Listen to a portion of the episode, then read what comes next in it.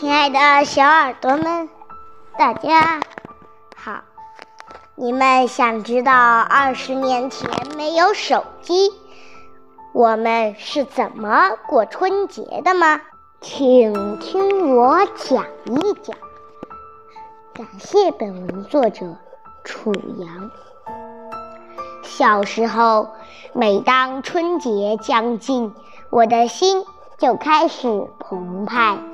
在记忆中，我有这个节日，身边所有的大人才会不约而同地放下手头忙不完的工作，极具仪式感地聚在一起。我们的小孩也跟着父母后面不亦乐乎。那时候过年有年味儿。大人有大人的娱乐，孩子有孩子的节目。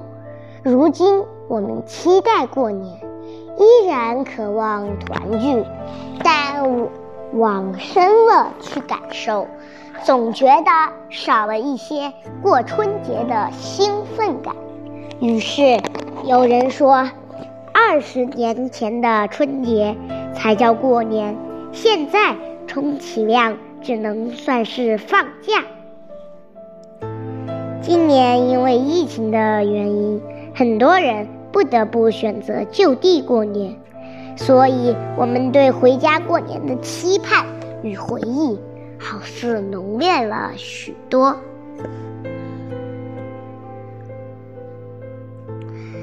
那时候时间线挖得很长，挖疤之后。就渐渐有了过年的味道。春节作为一年之中最重要的节日，年货是家家户户必须办置的。看着父母忙着大采购，便寄希望于能给自己多买一些鞭炮、烟花，也好在除夕夜和小伙伴们一起玩耍。记忆中的老房子是有烟囱的，每家每户都烟气缭绕，家中蒸汽弥漫，香气四溢。等馒头或各色花样的食物做完了，便让我们小孩送一些到亲近的邻居家去。等从邻居家里出来，往往又捧着满满一兜子其他食物回来。这年的味道，就藏在家家户户的忙活之中。年前的准备，最不能少的是一顿隆重的杀猪饭。那时乡下的日子。比现在苦，于是杀年猪的习俗也是过年前大人和小孩都期盼的事。一户杀猪，左邻右舍都赶来围观，气氛热烈，尤其是孩子尤为兴奋。陆游的诗中写道：“莫笑农家腊酒浑。”丰年留客逐鸡豚。至今想来，那些顿杀猪饭都吃得十分有滋味。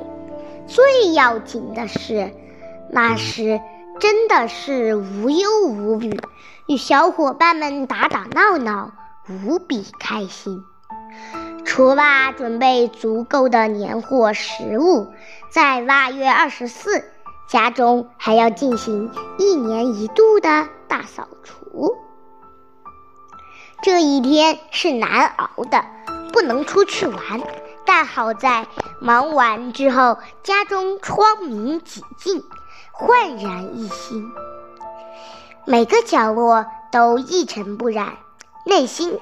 也跟着轻松了许多。小时候最盼着穿新衣，但妈妈为新年准备的那件尤其珍贵。那时，几乎所有的小孩都在等待新年的第一天，穿上新衣是最亮的仔。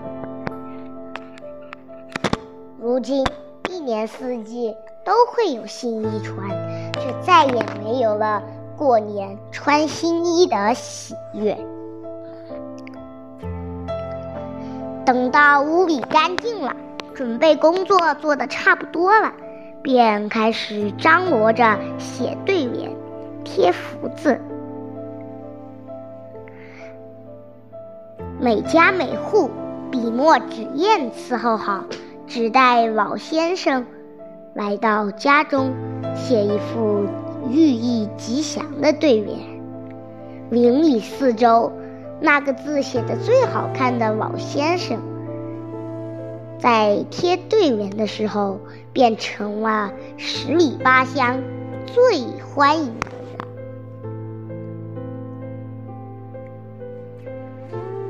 男孩子是调皮的。有时候趁着父母不注意，便把多余的墨水拿出去玩，假模假假模假样的写起大字，最后变成涂鸦，弄得一身黑色墨水，少不了在过年前挨一顿揍。大年三十最是繁忙，为了准备一年中最丰盛的晚餐。妈妈和婶子们进进出出，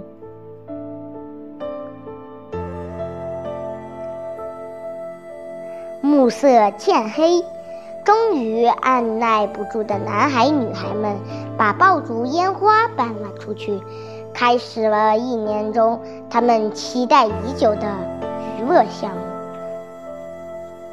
当然，最最期待的还是除夕的压岁钱。只不过红包还没有捂热，妈妈就会说：“替你把钱收起来，长大后再给你。”直到现在，那些年的压岁钱都没能从妈妈那里要回来。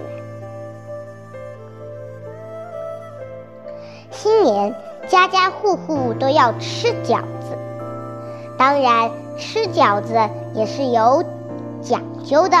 妈妈会在众多的饺子里随机放入几个硬币，谁吃到了，便是赢得了新一年的好兆头。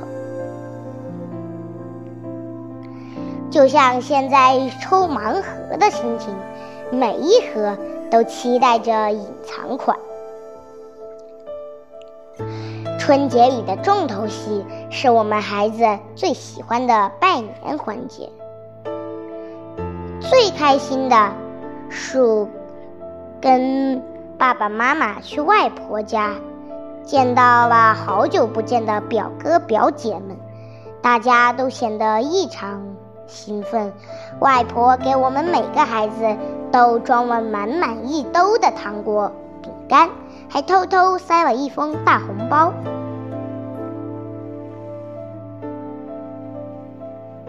时间一久。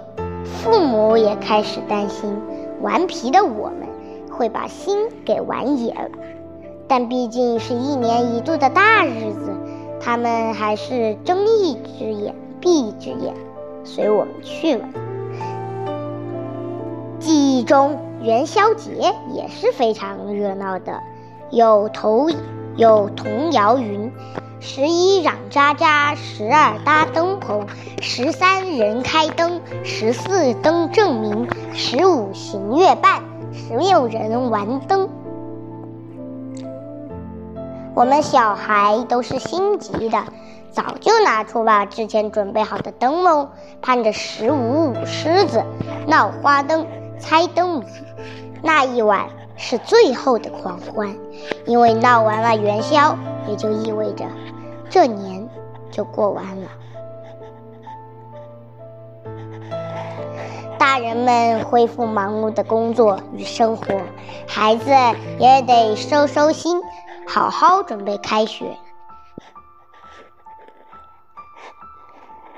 那些年春节的味道也随着我们的长大渐渐淡去，但记忆中的红色、喜庆、热闹却成了脑海里永远抹不掉的记忆。无论现在的你身在何方，又是如何度过了这特殊的一年，愿你新年胜旧年。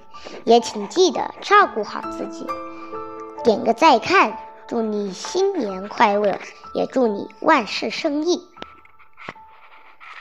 听完这首歌，听听完这篇文章后，你们有什么感想呢？欢迎留在评论区，下期再见，拜拜。